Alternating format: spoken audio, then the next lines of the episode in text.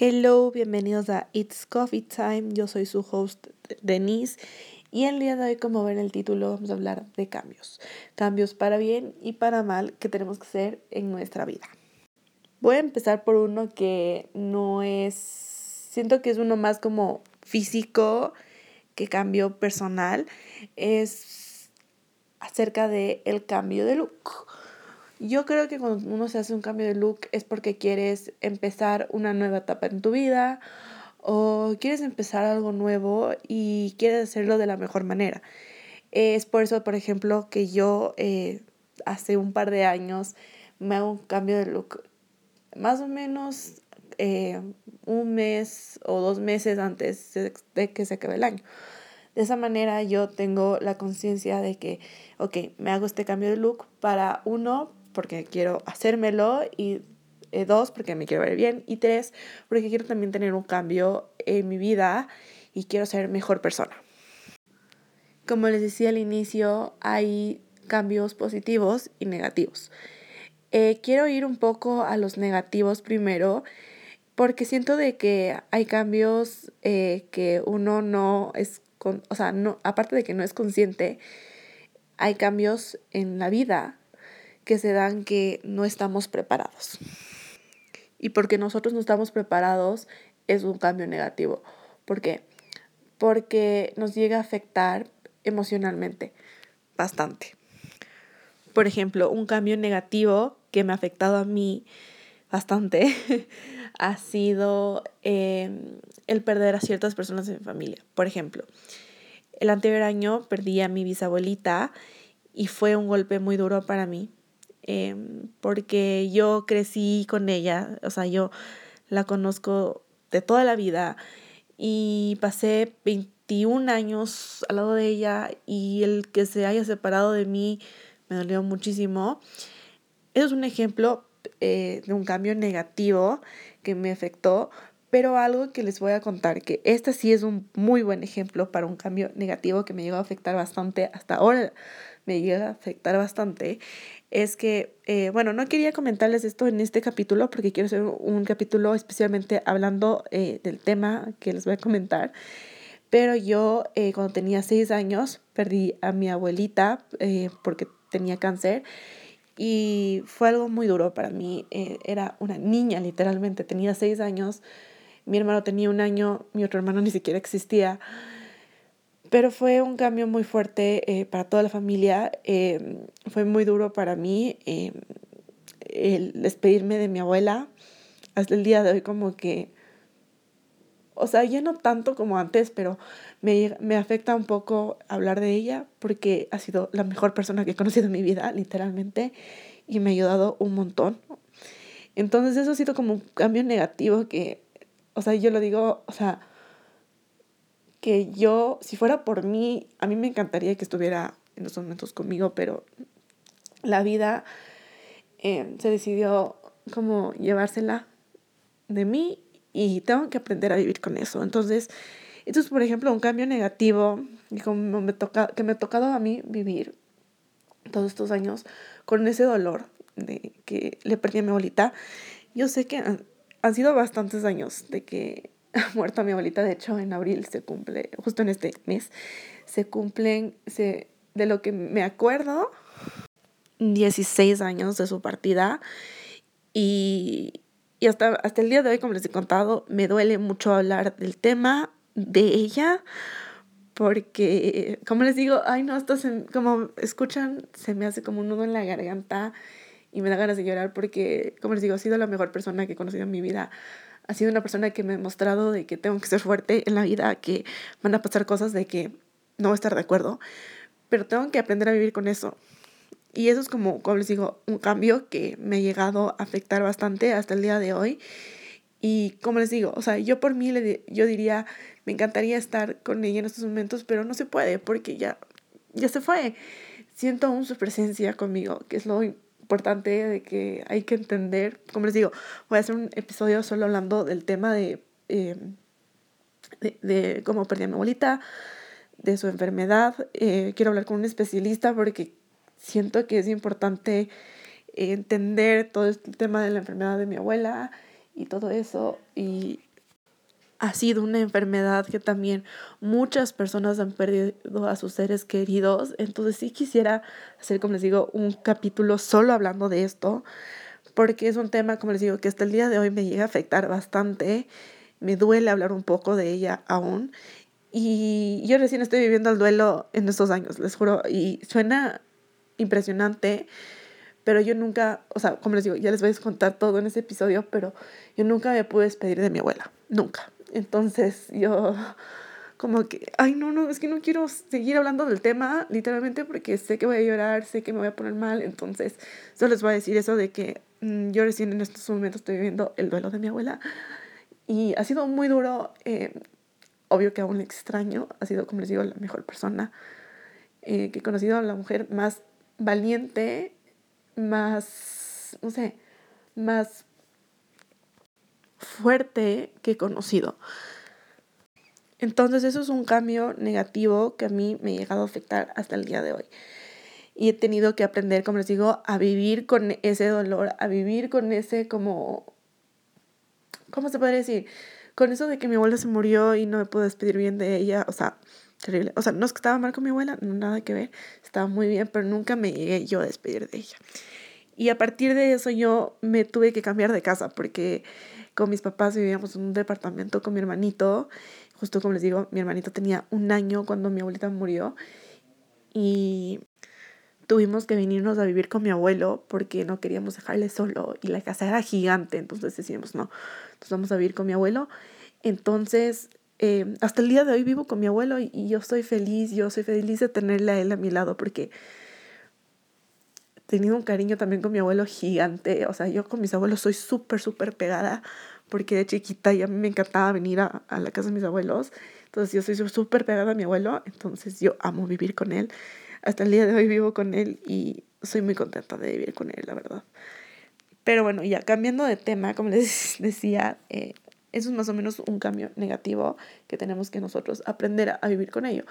Puede que sea muy duro, eh, pero tienes que aprender a vivir con eso, o sea, como que entender de que sí, fue duro lo que pasé, fue fuerte la situación que pasamos, pero se vienen cosas mejores y tengo que tener la conciencia tranquila de, por ejemplo, con el tema de mi abuela, de que ella, ella descansó, ella ya dejó de sufrir y está en paz, que es lo que yo quería también. Entonces, eso hay que entender, que los cambios em, a veces vienen de la nada y tenemos que aprender a vivir con ello, no tenemos que echarnos la culpa porque nosotros no somos los culpables de los cambios que pasan. Por ejemplo, yo me echaba la culpa de que em, yo tengo que, o sea, yo me echaba la culpa literalmente porque sentí un peso sobre mí porque mis hermanos no le conocieron bien a, a mi abuela y yo fui la que le aproveché seis años a mi abuela. Entonces yo me echaba la culpa de decir como que, ay, como cómo, quisiera que mi abuela lo hubiera conocido bien a mis hermanos, de que mis hermanos le conocieran, de que tendrían como que su relación de abuela, pero no, o sea, la vida dijo como que no. Y hasta aquí llegó, o sea, como que se nos llevó y mis, claro, o sea, yo no he hablado con mis hermanos acerca del tema aún porque no siento que es el momento de hablar de esto. Claro que mi mamá les ha contado bastante de mi abuela, pero ellos no como que, como no la conocieron, como que no sé cómo se sienten al respecto del tema.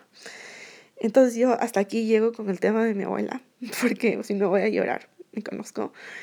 Pero ahora hablemos de los cambios positivos de la vida. Por ejemplo, yo les cuento que un cambio positivo en mi vida ha sido el ver todo el esfuerzo que he hecho eh, en estos años para saber cómo estoy el día de hoy. Por ejemplo, yo, si me preguntan, no es que era infeliz en el colegio, no nada que ver, solo que mi autoestima estaba en el suelo, estaba en el suelo. Y ahora mi autoestima está en el tope, o sea, en el tope. Entonces, de cierta manera, sí he visto un cambio eh, en lo que es mi salud mental.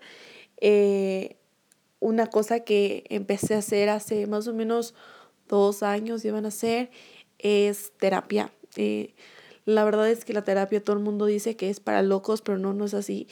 La terapia es para todos, yo creo. Em, y quiero hablar un poquito del tema, o sea, ya llevamos luego capaz de hacer un episodio acerca de este tema, pero eh, como les digo, la terapia no es solo para locos, es para todo el mundo. Eh, nosotros tenemos esta como idea de que eh, tener terapia con un psicólogo es porque estás loco, cuando no es así. la terapia para un psicólogo, con un psicólogo es especialmente para entender cómo eres, em, para poder también mejorar tu salud mental, es para conocerte mejor, es también muy bueno si estás en un, em, haciendo, no sé, em, tienes un hábito que es terrible y no, las, no lo puedes cambiar, te sirve también para eso. O sea, la terapia te sirve para muchas cosas, eh, también para curarte emocionalmente de cualquier cosa, para estar bien con tus papás, con tus hermanos, con tus amigos, con tu pareja. Pero a mí me ha ayudado eso otro nivel, la terapia. Yo, como ustedes saben, yo sufro de ansiedad y de estrés. Y no les voy a mentir, el día de hoy tengo una, una ansiedad más baja que la tenía hace cuatro meses. Entonces, llego a ver cambios que digo, wow, cuando yo quiero hacer un cambio, tengo la intención de hacer el cambio, puedo ver el cambio. Porque si me lo estoy proponiendo y lo estoy haciendo, es porque en verdad quiero ver un cambio acerca de eso. Por ejemplo, con el tema del ejercicio, que es algo que a mí siempre me ha costado bastante. Em, ya vamos a hacer un capítulo también hablando del tema porque es un tema muy largo. Eh, los varios años que he querido tratar de bajar de peso. Eh, yo todo el anterior año estuve haciendo ejercicio, eh, no constantemente, o sea, sí hacía bastante, pero no es que te diga, hice los cinco días de la semana, no, o sea, de la semana les podría decir así unas tres, cuatro veces ejercicio, más o menos. Bueno, y ya como que en noviembre, eh, como estaba full, noviembre, diciembre, tenía miles de cosas, entonces ya como que no tenía tiempo para hacer ejercicio, dejé de hacer ejercicio, subí bastante de peso, no les voy a mentir. Y recién en estos momentos estoy retomando el ejercicio. ¿Por qué? Porque es un cambio que yo quiero ver en mí. Y yo hasta aparte, em, yo estoy cansada de la manera como me estaba alimentando últimamente. Ya les voy a comentar un poco también de eso. Pero, por ejemplo, yo decía, a ver, necesito un cambio, hacer un cambio ya, porque no me puedo quedar acostada todo el día sin hacer un movimiento físico. Y aparte, algo que me empecé a dar cuenta es de que em, empezaron a salir estrellas donde yo nunca me lo imaginé. Yo decía, a ver, eso no es normal. O sea, yo no me acuerdo de que cuando yo, antes de empezar a hacer ejercicio, haya tenido tantas estrías. Es que me quedaba impresionada. Entonces decía, no, esto tiene que cambiar. Esto no puede quedar así porque a mí nunca me han salido, o sea, no es que no me han salido estrías, sí, sí tengo estrías, pero en este lugar que no les voy a contar es horrible, o sea, les juro, estoy traumada porque digo, ¿cómo puede ser posible que no me he cuidado en estos meses y en estos meses van y me salen unas estrías en un lugar que no es una parte íntima, no nada que ver, sino es en un lugar que nunca me imaginé. Entonces yo decía, no, esto para hoy tengo que hacer ejercicio. ¿Por qué? Porque uno, me va a ayudar a bajar de peso. Dos, eh, mantenerme activa durante el día es muy importante. Tres, eh, por mi salud. Por mi salud, porque en general tengo que hacer algún deporte en general. Y cuatro, es para sentirme bien. Entonces, eh, eso es un cambio también que estoy haciendo en estos momentos. Y como les decía antes, la alimentación ha sido algo que que mm, me ha costado bastante últimamente. Eh, como ya les he contado, yo cuando tengo ansiedad como bastante, como de más. Eh, y eso em, se está descontrolando, la verdad. Bueno, como les digo, ya he ido mejorando bastante con la ansiedad, pero lo que yo no mido es la cantidad. Entonces, por ejemplo, si me como, eh, como hoy pensaba, a un desayuno que a mí me encanta, me fascina, es hacerme quesadillas. de queso, o sea, quesadillas de queso, obvio. Pero yo no me puedo comer tres quesadillas, o sea, yo no puedo, o sea, eso no, no, no está bien, no está bien. Tengo que máximo dos, pero no tres, o sea, o sea, digo este ejemplo porque esto me pasó la anterior semana. La anterior semana me comí, tenía tanta hambre que me comí tres quesadillas. Yo dije, no, eso no puede seguir. O sea, yo pensaba, no puede seguir así. Tengo que hacer un cambio porque, bueno, puede que haga ejercicio, pero si yo no hago un cambio también en mi alimentación, no voy a ver resultados. Pero yo también eh, me clavé mucho con esta idea de eh, un tipo, se podría decir, de dieta que he estado haciendo hace ya varios meses, que se llama Intuitive eh, Eating se trata de que yo puedo comer lo que quiera, pero es lo que mi cuerpo me pide, o sea, más o menos. O sea, balancear entre, digamos, lo saludable y lo no saludable. Entonces, por ejemplo, si tengo un buen desayuno y un buen almuerzo, la noche si me como una pizza no me pasa nada porque estoy balanceando mi alimentación. Más o menos de esa manera se trata este, esta dieta, se podría decir. Eh, no es una dieta en sí, sino es como un tipo de alimentación eh, que yo he estado haciendo hace ya varios meses y me ha gustado bastante porque yo soy una persona muy golosa, demasiado golosa. Me encanta el dulce, me encanta el chocolate, me encanta el helado, me encanta todo lo que también son chips. Entonces, por ejemplo, em, me costaba mucho dejar el azúcar, me cuesta bastante dejar el azúcar Em, el ponerme también, mm, odio, digamos, por ejemplo, el prohibirme comer algo porque mm, no puedo. Digamos, hace, van a ser ya tres años que yo eh, quería, bueno, yo, yo dejé de consumir leche hace tres años y em, quería empezar esto de ser dairy free porque me he dado cuenta que cuando como bastante lácteo me, me suelo hinchar bastante. Y, y bueno, y, y, me, y me molestaba el estómago bastante. Entonces yo hace tres años decía, bueno, voy a dejar de consumir lácteos. Yo decía, no, va a ser fácil. O sea, lo que me molest, lo que me como que no me molestaba, pero lo que sabía que me iba a costar un poco era el queso porque soy fan del queso. La leche fácil porque me la quité de una, me la quité de una y hace tres años solo tomo leche ya sea de almendra o leche de avena y soy fan, fan número uno. Em, pero me costó bastante dejar el queso. Entonces me di cuenta de que, claro, yo, por ejemplo, decía, bueno, no como queso de lunes a viernes y el sábado y el domingo, si me como una hamburguesa una pizza, me lo como con placer y con gusto. Entonces empecé a notar de que no podía dejar queso. Y hasta el día de hoy no puedo dejar queso. Eh, ya tampoco no consumo yogur. Em, mantequilla eh, de vez en cuando en lo que es cocina, porque cuando es, tú cocinas, sí notas que hay ciertas maneras de cocinar que vas a necesitar la mantequilla. Entonces es muy difícil el reemplazo de la mantequilla. ustedes me dirán, Denise, ¿por qué no compras ghee? El ghee es muy caro, la verdad. Yo no tengo presupuesto para eso, ni mi familia tiene presupuesto para comprar ghee. Entonces, eh, sí me toca a veces cocinar eh, ciertos alimentos con mantequilla. Trato de no consumir nada de mantequilla. He dejado de consumir mantequilla bastante. Eh, como les digo, solo de vez en cuando eh, por temas de cocinar ciertos alimentos. Em, pero el queso se me echó demasiado difícil de quitar. Yo soy fan del queso. Yo por poco me como cualquier plato con queso, cero chiste. Entonces eh, me he dado cuenta de que, por ejemplo, el tema del queso he estado abusando bastante últimamente y he estado bastante hinchado últimamente porque he comido bastante queso.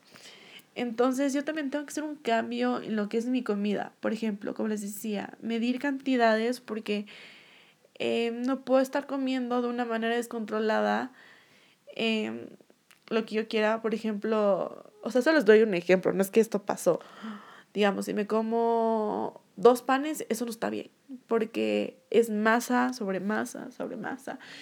Y lo que necesito es comer también comida que sé que me va a nutrir mi cuerpo. Entonces, eh, ya me estoy también yendo a otro lado del tema que estamos hablando, pero el punto es de que no he estado haciendo buenos, tomado buenas decisiones. Entonces, eh, el cambio que voy a hacer ahora es alimentarme mejor. Em, yo siempre he sido de comer bien, así que me encantan las verduras, soy fan de las verduras, me encanta eh, el nutrirme bien, me encanta bastante. Pero este es el problema mío, como decía, el azúcar, soy una persona muy dulcera. Em, no siempre, pero la mayoría de veces siento que necesito un postre o necesito algo dulce para endulzar mi día, pero no siempre. Entonces me va a tocar un poco restringirme el azúcar em, de lunes, al menos de lunes a viernes. Y como, y como les digo, el fin de semana yo no me restringo nada porque ya estoy con mi familia y, no me quiero tampoco obligar a no consumir. Entonces ese es un cambio que quiero empezar a hacerlo desde hoy. Em, y vamos a ver cómo nos va. Es algo que les comento porque quiero compartirlo con ustedes. Y como les digo, también hay cambios positivos, como les, esos son los ejemplos que yo les podría dar. También eh, hay cambios emocionales. Puede que em, muchas veces te sientas mal o tengas un día malo, pero todo el mundo tiene días malos. Eh, y está bien tener un día malo, no, no es para morirse por tener solo un día malo. Em, a mí últimamente he tenido muchos buenos días. O sea, eso suena medio raro, pero he tenido días muy buenos. Eh, ha sido muy emocionante estas semanas. Me convertí en tía por no sé qué ves, pero son, nació mi sobrina, entonces ha sido un, una montaña rusa de emociones. Em, entonces siento que hay buenos cambios que vienen en la vida y son cambios positivos también que tenemos que aprender a vivir con ellos. Y también tenemos que entender que las cosas siempre pasan por algo, como yo digo. Em, si por algo ve motivo hay algo que, hay algún cambio que te afectó emocionalmente o personal, personalmente en general, tienes que entender que la vida te está... A ver, que la vida te dio eso para que tú aprendas algo sobre ello. Entonces, yo siempre trato de sacar em, de todo lo que viene en la vida algo positivo. O sea, aunque sea malo, trato de sacar algo positivo. Por ejemplo, estaba viendo si me ponía a estudiar algo, em, pero em, no se va a poder dar y digo, a ver, esto es por algo, o sea, yo siento que, como les digo, que toda la vida pasa por algo. Eh, capaz la vida tiene visto algo mucho mejor para mí que ahorita estudiar. Em, o por ejemplo, estaba muy ilusionada con tener un trabajo que no les puedo comentar mucho porque fue farsa, más o menos. Y luego dije, a ver, tranquila, o sea, no me tengo que desesperar por ahorita eh, empezar a ganar una cantidad de dinero que impresionante, o sea, altas cantidades de dinero. Eh, puede de que con lo que el proyecto que estoy haciendo puede podría llegar a generar bastante dinero también por eso. Entonces también tenemos que sacar algo positivo de las cosas negativas que vienen en la vida. Eh, como el ejemplo que les di de mi abuelita. Eh, yo, como les digo, no me puedo despedir de ella. Pero ahora estoy muy feliz porque dije, me pongo a pensar de que ya no sufrió más, está en paz, em, está tranquila. Entonces, hay que sacar algo positivo hasta las cosas negativas. Yo siento que los cambios em, es un tema que nos toca vivir en el día a día. Em, puede que, no sé, que digamos no tuviste un buen día en tu trabajo, está bien, no importa. Yo también he tenido días malos en el trabajo. Les voy a contar un mini story time. La anterior semana eh, estaba tratando de grabar nuevo para mi canal de YouTube y decía que grabo, que grabo y digo blog porque es algo natural, es algo que no tengo que hacer mucho como preparación porque es bloguear mi día en general. y he tratado de bloguear tres veces y se me va la memoria cada rato y no puedo grabar. Entonces estaba muerta de ir la anterior semana de que tuve que borrar el tercer blog que supuestamente iba a subir a mi canal porque no tenía memoria. Entonces estaba desesperada por, por hacer algo, pero dije, a ver, no lo voy a forzar. Voy a tratar de hacer lo que mejor pueda hacer en las otras redes sociales y ya luego vemos cómo solucionamos el tema de los videos de YouTube. Porque ahorita estoy regresando, por ejemplo, a podcast, a, a mi canal de, no, no mi canal, a mi cuenta de Instagram, a mi cuenta de TikTok, pero aún no he regresado a YouTube. Y ha sido algo que a mí me molesta porque, según yo, había dicho que quería hacer eso. Y aparte de que quería hacer eso, yo estaba dispuesta a comenzar bien en YouTube, ser constante y todo eso. Y no he podido grabar un video porque estoy a full. Estoy a full con crear contenido para otras redes sociales. Estoy a full porque ya mismo sale mi proyecto secreto. Estoy a full porque me acabo de convertir en tía y tengo que ayudar a mi sobrino a cuidar. Entonces, son varias cosas de que no me han permitido eh, pensar en qué voy a grabar, en preparar un video, porque aunque ustedes no crean, el preparar un video, eh, vienen muchas cosas detrás. Viene el de qué va a ser el video, em, qué voy a mostrar en el video, si es un video de maquillaje, a ver, qué tutorial voy a hacer, porque no voy a hacer un tutorial medio raro y que nadie me comprenda. Tengo que pensar bien en qué maquillaje voy a hacer. Y Entonces viene todo un proceso de creatividad detrás de un video impresionante. Em, digamos, si voy a grabar un blog, eh, ¿qué diferente puedo hacer hoy para mostrar en el blog?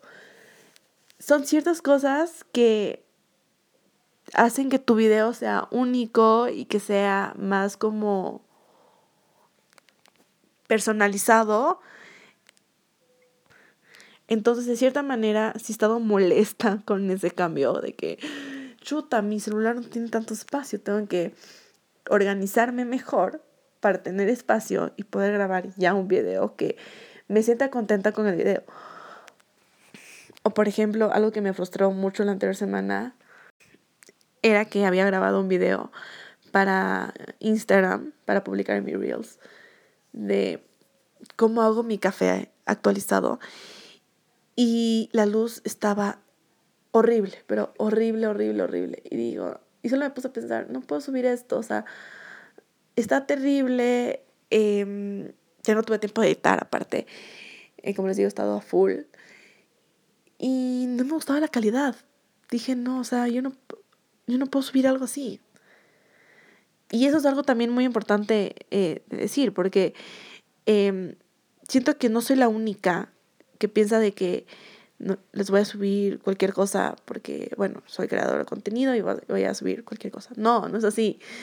Al menos yo he visto que no soy la única que me pasa de que yo no les puedo subir algo que a mí no me gusta. No puedo. Porque sé que no les va a gustar. Eh, me meto ideas de que, aparte de que no les va a gustar, de que no está bien hecho, que necesita más preparación, que necesita mejor calidad, necesita mejor luz. Entonces, sí quiero, a mí sí me gusta em, tenerles eh, un video o de muy buena calidad, que les guste, que lo disfruten. Y eso, entonces he estado media frustrada por ciertas cosas la anterior semana eh, de mi trabajo, así que son cambios de que uno tiene que buscar solución y de que no todo el cambio negativo que te suceda está mal. Eh, sí puede que te sientas mal acerca del tema, pero no te tienes que cerrar, tienes que ver también, como les digo, el lado positivo, tienes que buscar soluciones que te lleguen a mejorar ese cambio negativo que llegó a tu vida. Por ejemplo, un cambio negativo también que me ha pasado últimamente es que muero por tener otro perrito, pero no puedo por dos razones. Uno, no tengo eh, la plata suficiente para comprarme el perrito o adoptarlo. La verdad es que la raza que yo deseo Em, hay muy, muy, muy, pocos perritos de la raza que deseo aquí en Ecuador. Entonces, eh, han de ser medios caros de conseguirlos. Entonces, uno no tengo eh, la plata suficiente. Em, Dos, como planeo viajar en un futuro, va a ser bien, se puede decir para mí, no vergonzoso, pero va a ser para mí un peso terrible dejarles encargados a mis papás, a mi perro o a mi perrita.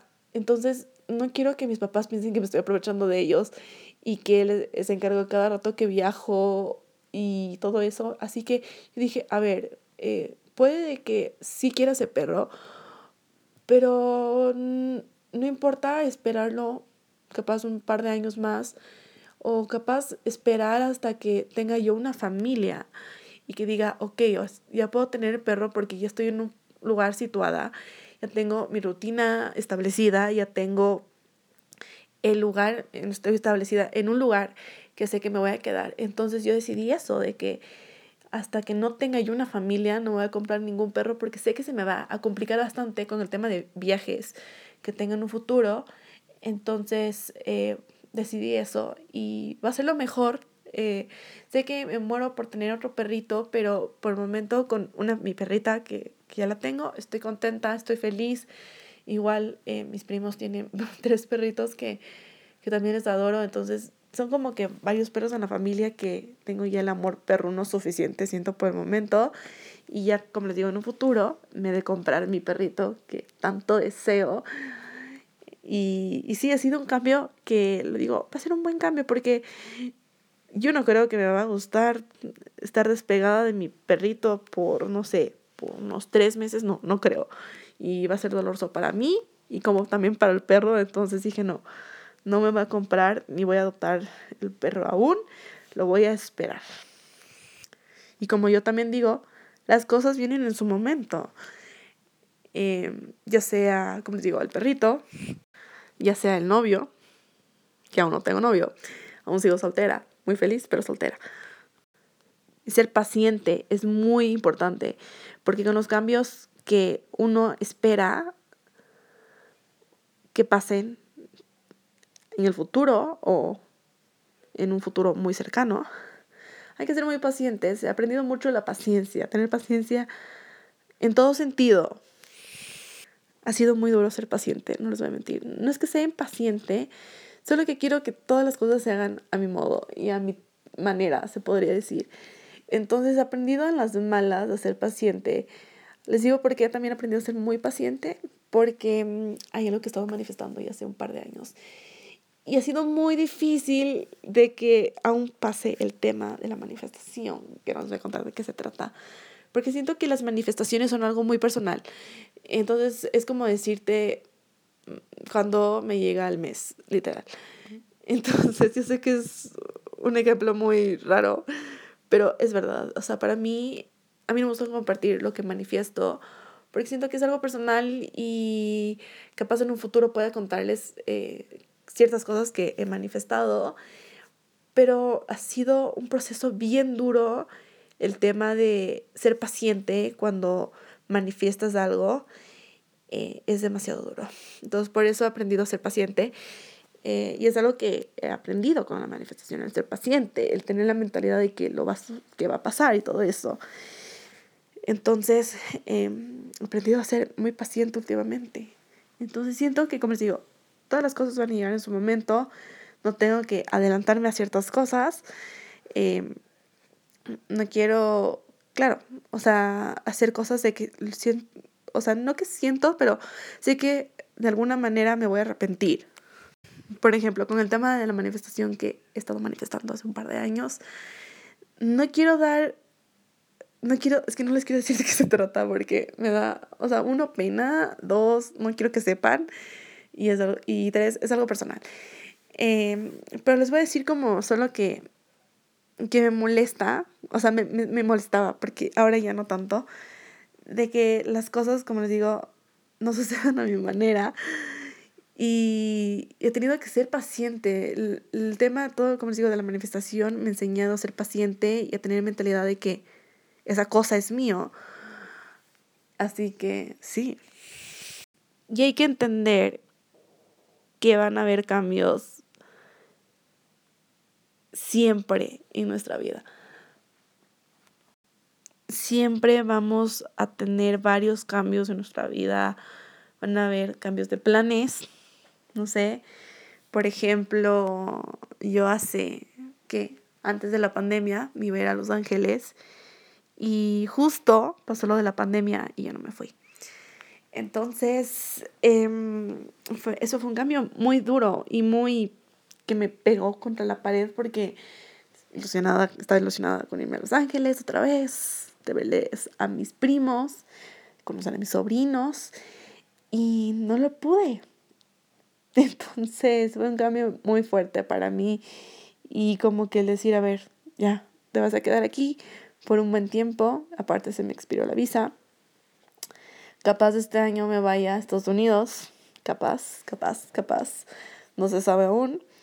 Aún estamos viendo acerca del tema. Em, pero son cambios que hay que, como digo, aprender a vivir con ello.